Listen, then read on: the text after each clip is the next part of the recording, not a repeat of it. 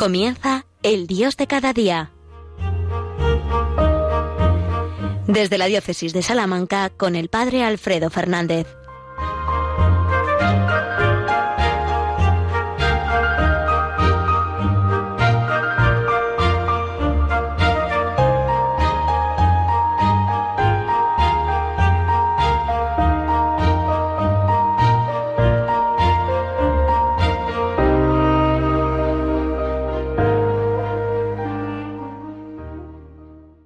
Buenos días, queridos amigos, queridos oyentes de Radio María. Un día más nos encontramos aquí, en el Dios de cada día, después de haber celebrado la Santa Misa, el momento más importante de la jornada, nos encontramos en este ratito de, meditación, de reflexión, en torno al paso de Dios por cada día de nuestra vida, porque el Señor pasa por nuestra vida cada día, porque el Señor se hace el encontradizo con nosotros cada día, porque el Señor cada día nos quiere hablar al corazón y nos quiere llenar de esperanza, nos quiere llenar de su encuentro. Eh, el tiempo de la Pascua es el tiempo del encuentro con el Señor resucitado y es como una especie de, símbolo de lo que tiene que ser toda nuestra vida. Nuestra vida es un encuentro con Cristo resucitado, con Cristo vivo que nos quiere llenar de vida y que nos quiere hacer vivir en plenitud.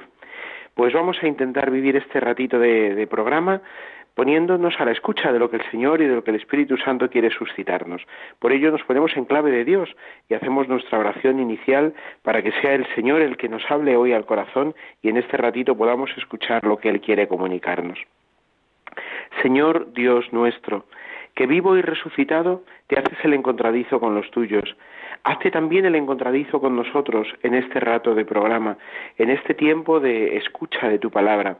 Hazte el encontradizo con nosotros para que encontrándonos contigo podamos ser testigos de tu alegría, testigos de tu resurrección y llevarla a todos nuestros hermanos, especialmente a los que sufren, a los que se sienten solos, a los que han perdido la alegría del encuentro contigo. Madre de Dios y Madre nuestra, Virgen Inmaculada, Virgen de la Pascua, llénanos de la alegría del encuentro con tu Hijo, de esa alegría que tú experimentaste la primera y de una manera absolutamente única. Llénanos de la alegría de encontrarnos con Cristo.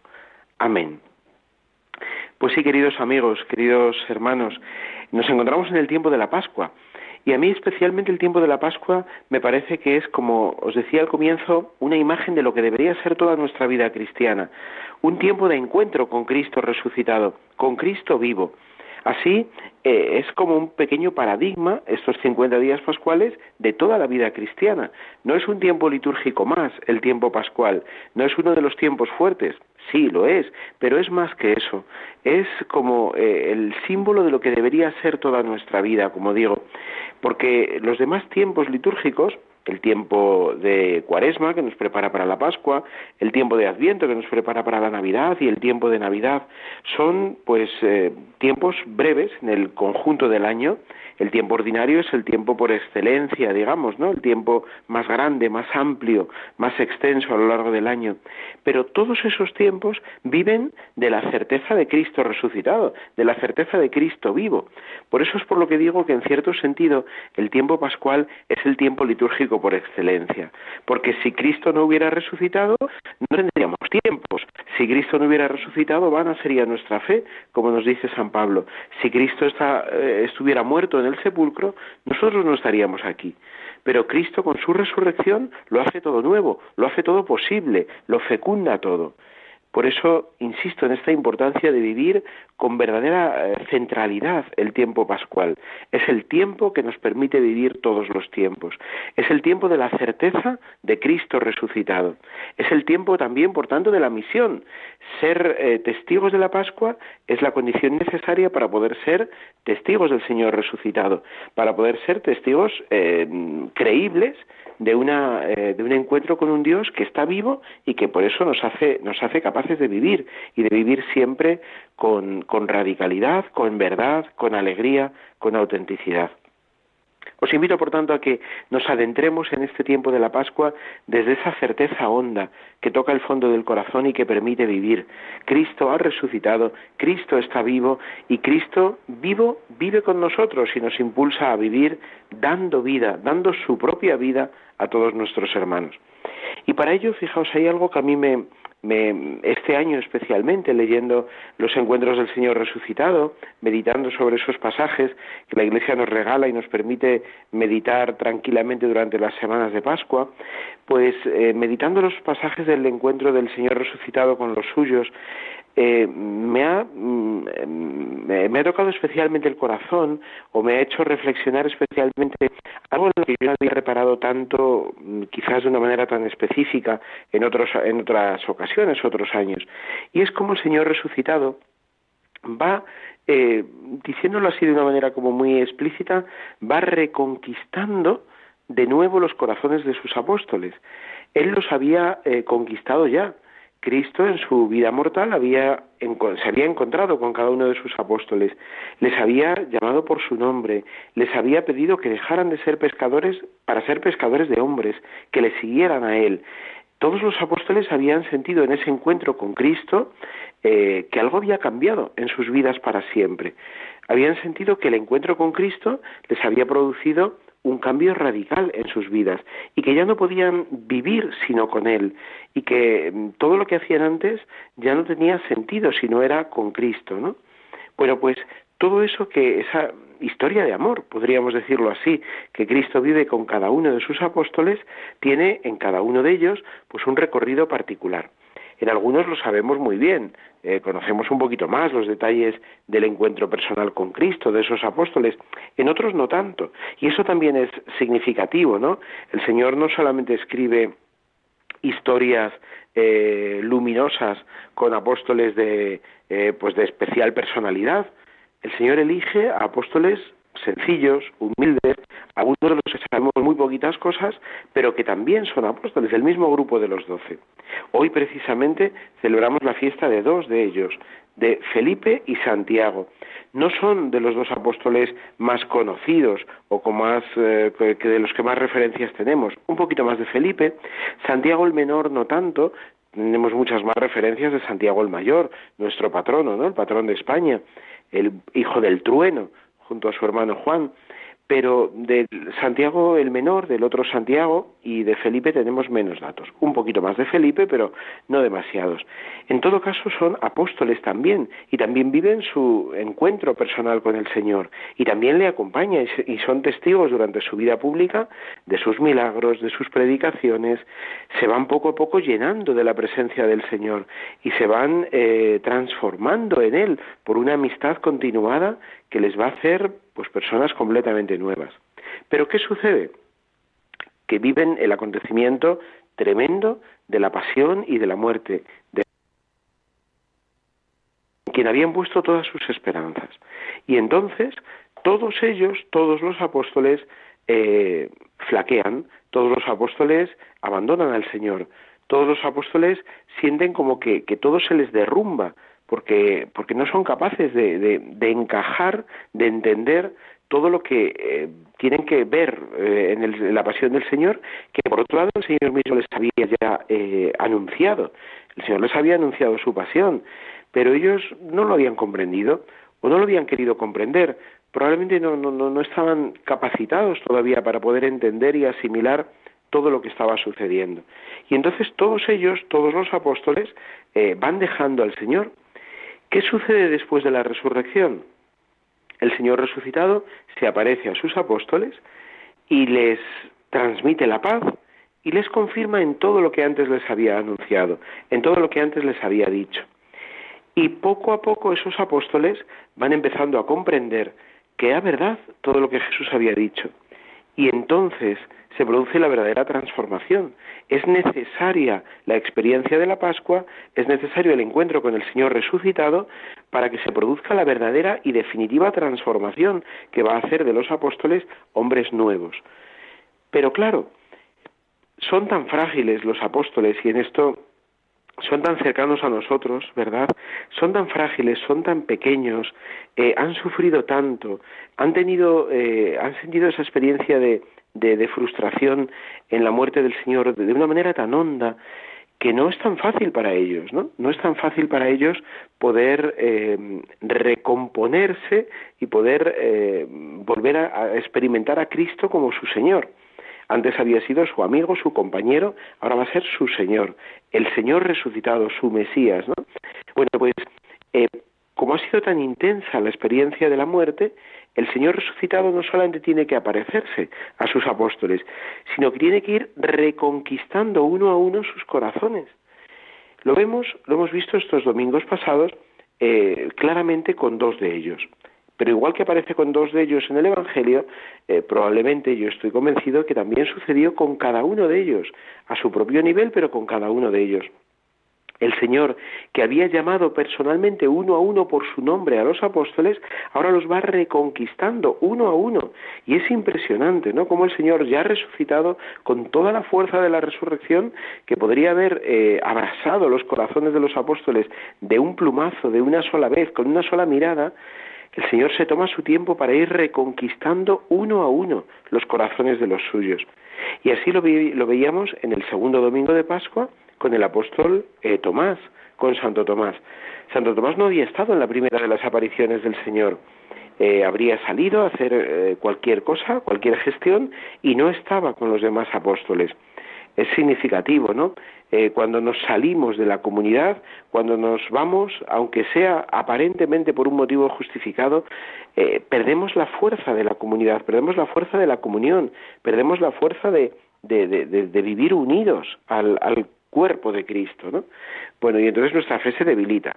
Eh, Tomás había salido y no estaba. Y cuando vuelve, conocemos bien la escena, no me voy a detener mucho en ella, eh, los demás apóstoles le dicen, hemos visto al Señor, y llenos de gozo y llenos de alegría, y les tendría que ver completamente transformados.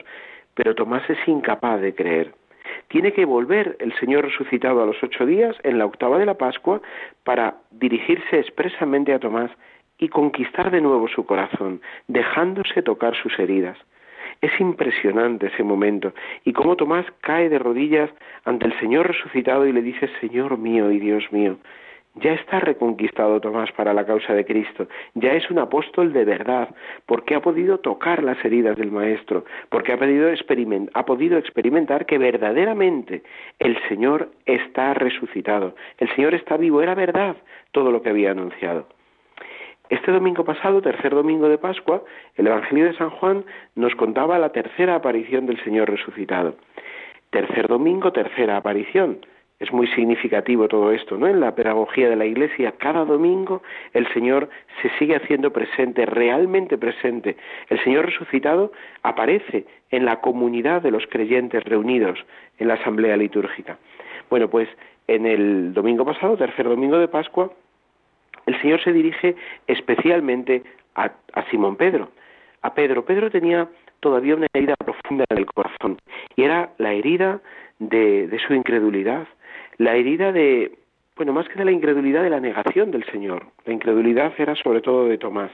Eh, Pedro había negado a Jesús, Pedro no había sido capaz de mantener la confesión de la fe y había dudado, no dudado, o sea, había, había negado al Señor por tres veces.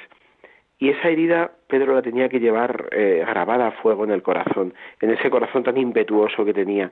Y entonces es Jesús el que se dirige a Pedro para resolver esa herida, para sanarla, diciéndole por tres veces, Pedro, ¿me amas más que estos?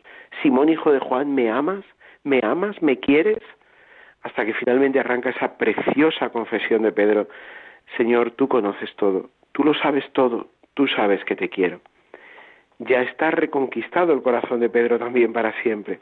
¿Veis? El Señor va reconquistando uno a uno los corazones de los suyos, de tal manera que ahora ya sí se convierten en auténticos corazones de apóstoles, y ahora ya sí pueden decir, te seguiré, Señor, a donde quiera que vayas, te seguiré con toda mi alma, con todo mi corazón, con toda mi vida, con todas mis fuerzas, te seguiré, porque ahora sí sé que tú eres mi Señor, sé que tú no me vas a fallar jamás, porque no me has fallado nunca, he sido yo el que te he fallado, sé que tú eres mi Señor y que vivo y resucitado.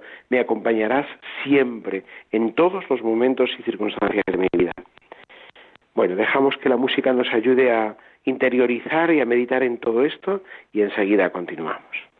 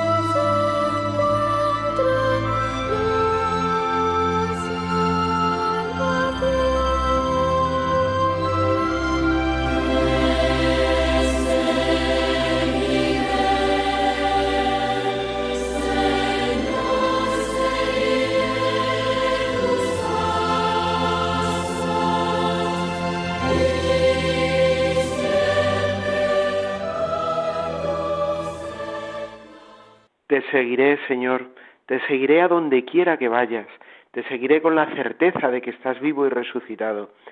Esta es probablemente, queridos amigos, la, eh, la, expresión, la fuerza que llevaban en el corazón los apóstoles después del encuentro con el Señor resucitado. Y es que el encuentro con el resucitado es la condición necesaria, la condición de necesidad para que se pueda producir el auténtico seguimiento, la auténtica, la auténtica vida cristiana. Seguimos en Radio María, en el Dios de cada día, os habla el Padre Alfredo Fernández desde la diócesis de Salamanca. Y estábamos meditando en este tiempo de la Pascua cómo el Señor resucitado va reconquistando uno a uno los corazones de sus apóstoles. Aparecen de una manera muy explícita esa reconquista de los corazones de Tomás y de, y de Pedro, del apóstol Santo Tomás y de Simón Pedro, de San Pedro pero probablemente sucedió con todos los demás apóstoles. A cada uno el Señor le dirigió una mirada especial, a cada uno el Señor le volvió a llamar por su nombre, a cada uno el Señor le volvió a reconquistar el corazón. Y entonces ahora sí serán capaces de dar la vida, de llegar hasta el extremo de sus fuerzas, hasta el extremo de la tierra, hasta donde hiciera falta, con tal de anunciar a Cristo resucitado. Y así cada uno de ellos, todos los apóstoles, excepto el apóstol San Juan, que de una manera diferente también dio la vida, todos los demás apóstoles darán la vida por Cristo, literalmente, se la arrancarán, pero serán felices de hacerlo porque comprenderán, ahora sí, que hay que obedecer a Dios antes que a los hombres y que son eh, felices incluso cuando merecen un ultraje por causa de Cristo resucitado, porque Él es su vida y porque sin Él ya no pueden vivir. Esta es la experiencia de todo cristiano, la que deberíamos todos pedir y desear, ese encuentro con Cristo resucitado que nos haga capaces de vivir de tal manera que ya todo nos resulte ganancia, mientras no sea perder a Cristo todo sea para gloria de Dios, incluso hasta las situaciones más difíciles que nos toque vivir o atravesar.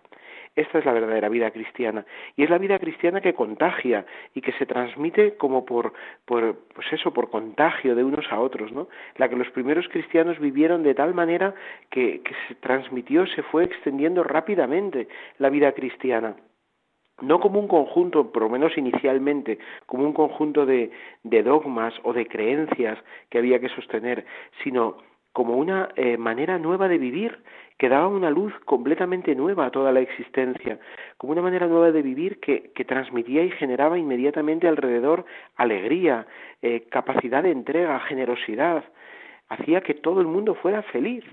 Cuando los primeros cristianos eran eh, observados por los ciudadanos de Roma o por otros habitantes del imperio, sentían envidia de ellos porque sentían que eran profundamente felices, y es que lo eran, y no porque su vida fuera fácil o no porque tuvieran todas las comodidades, evidentemente no las tenían, pero tenían a Cristo resucitado y tenían la certeza de que Dios caminaba con ellos.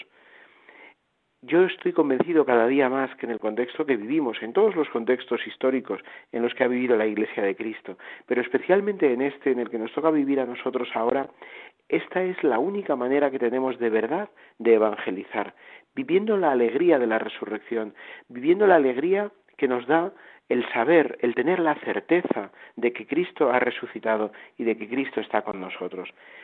Y aquí tendríamos entonces que preguntarnos cada uno en lo más íntimo de nuestra oración, ¿somos verdaderamente testigos de la resurrección? ¿Creemos de verdad que Cristo resucitado está con nosotros? Cada domingo en la Eucaristía, cada día, pero muy especialmente cada domingo, el Señor se vuelve a hacer también presente, como se hizo presente a los apóstoles el día de la resurrección, a los ocho días, a las dos semanas, cada semana el Señor se sigue haciendo presente en cada Eucaristía. Eh, asistiendo a ella mucho más allá del precepto dominical, celebrando la Eucaristía como ese encuentro mm, al menos semanal con el Señor resucitado, es como podremos de verdad crecer en esa vida divina y como podremos crecer en la experiencia de la Pascua y como podremos transmitirla y vivirla a los demás. Si no tenemos ese encuentro personal con el Señor en la Eucaristía, pues se nos apaga la vida cristiana, se nos apaga la experiencia del encuentro con el Señor resucitado. Por eso es tan importante que deseemos la Eucaristía, que la vivamos con verdadero fervor, que demos gracias a Dios cada día por poder celebrarla y por poder vivirla. Y además con los hermanos, en la comunión de la Iglesia, porque es también en ella en la que se renuevan nuestras fuerzas y en la que el Señor nos sigue fortaleciendo y sosteniendo.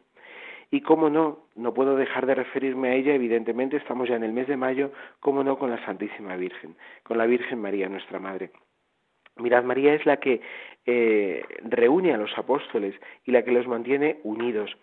Este año también he meditado algo que me ha hecho mucho bien y es considerar cómo eh, en la muerte del Señor sabemos bien que la Santísima Virgen se mantiene al pie de la cruz, ella está eh, sosteniendo la esperanza de su Hijo, es la que en la que se agolpa toda la esperanza de la tierra, toda la que los apóstoles habían perdido, toda la que los seguidores de Jesús habían dejado a un lado, María la sostiene al pie de la cruz y cuando sostiene a su Hijo muerto en sus brazos.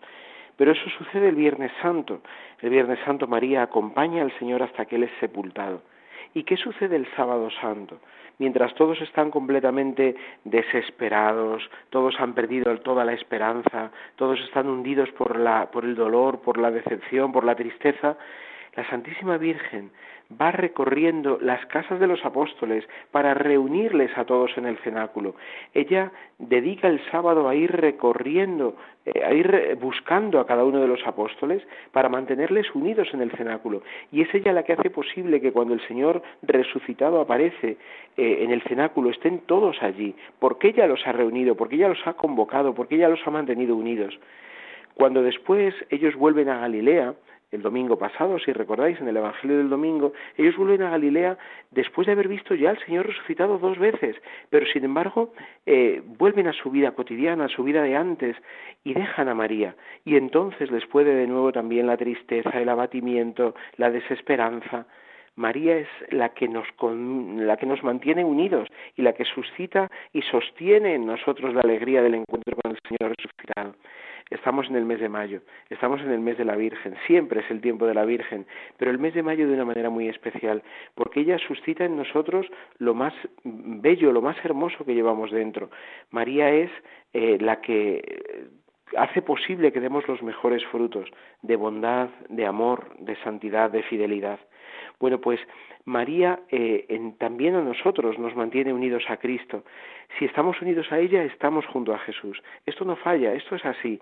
Si estamos unidos a la Virgen, estamos unidos a Jesús. Si nos olvidamos de María, tenemos todas las papeletas para olvidarnos también del Señor. Si no, si no nos mantenemos en ese amor filial a la Madre, pues nuestra caridad, nuestra fidelidad, nuestro fervor, nuestra fe se apagan y entonces viene de nuevo la decepción y viene de nuevo la tristeza y viene de nuevo pues ese sentimiento de que ¿para qué vamos a seguir? Que esto no tiene sentido, si total lo hemos intentado muchas veces y no pasa nada y no conseguimos ningún fruto. María nos sostiene en la esperanza, María nos sostiene en la alegría, María nos hace verdaderamente también testigos y apóstoles si el tiempo de la Pascua es el tiempo por excelencia de la Iglesia, porque es el tiempo de Cristo resucitado, el tiempo de la Pascua es también el tiempo del testimonio, el tiempo de los apóstoles, porque es el tiempo de María. El mes de mayo, el mes de la Virgen, aparte de ser el mes de las flores, el mes de la primavera por excelencia, es siempre tiempo de Pascua. Prácticamente todos los años el mes de mayo entero o prácticamente entero coincide en tiempo de Pascua. El tiempo de la Pascua es el tiempo de María, porque María es la que sostiene la esperanza de toda la Iglesia, la que nunca perdió la esperanza en el encuentro con Cristo resucitado, y por tanto la primera en alegrarse con Él. Es también tan expresivo como en todos nuestros pueblos, ciudades, se conserva esa esa procesión del encuentro entre el Señor resucitado y la Santísima Virgen.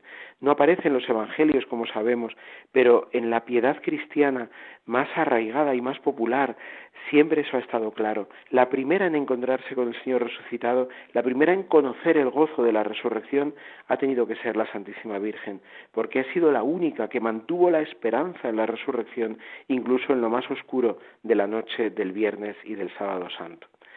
Bueno, pues queridos amigos, que vivamos muy unidos a la Virgen este tiempo de Pascua, que de la mano de Radio María, la radio de la Virgen, la radio de nuestra Madre, sigamos ahondando en la alegría del encuentro con el Señor resucitado y que así seamos verdaderos testigos del Señor para todos nuestros hermanos. Bendito sea Dios, que Él los bendiga a todos, en el nombre del Padre y del Hijo y del Espíritu Santo. Amén. Hasta pronto, queridos amigos.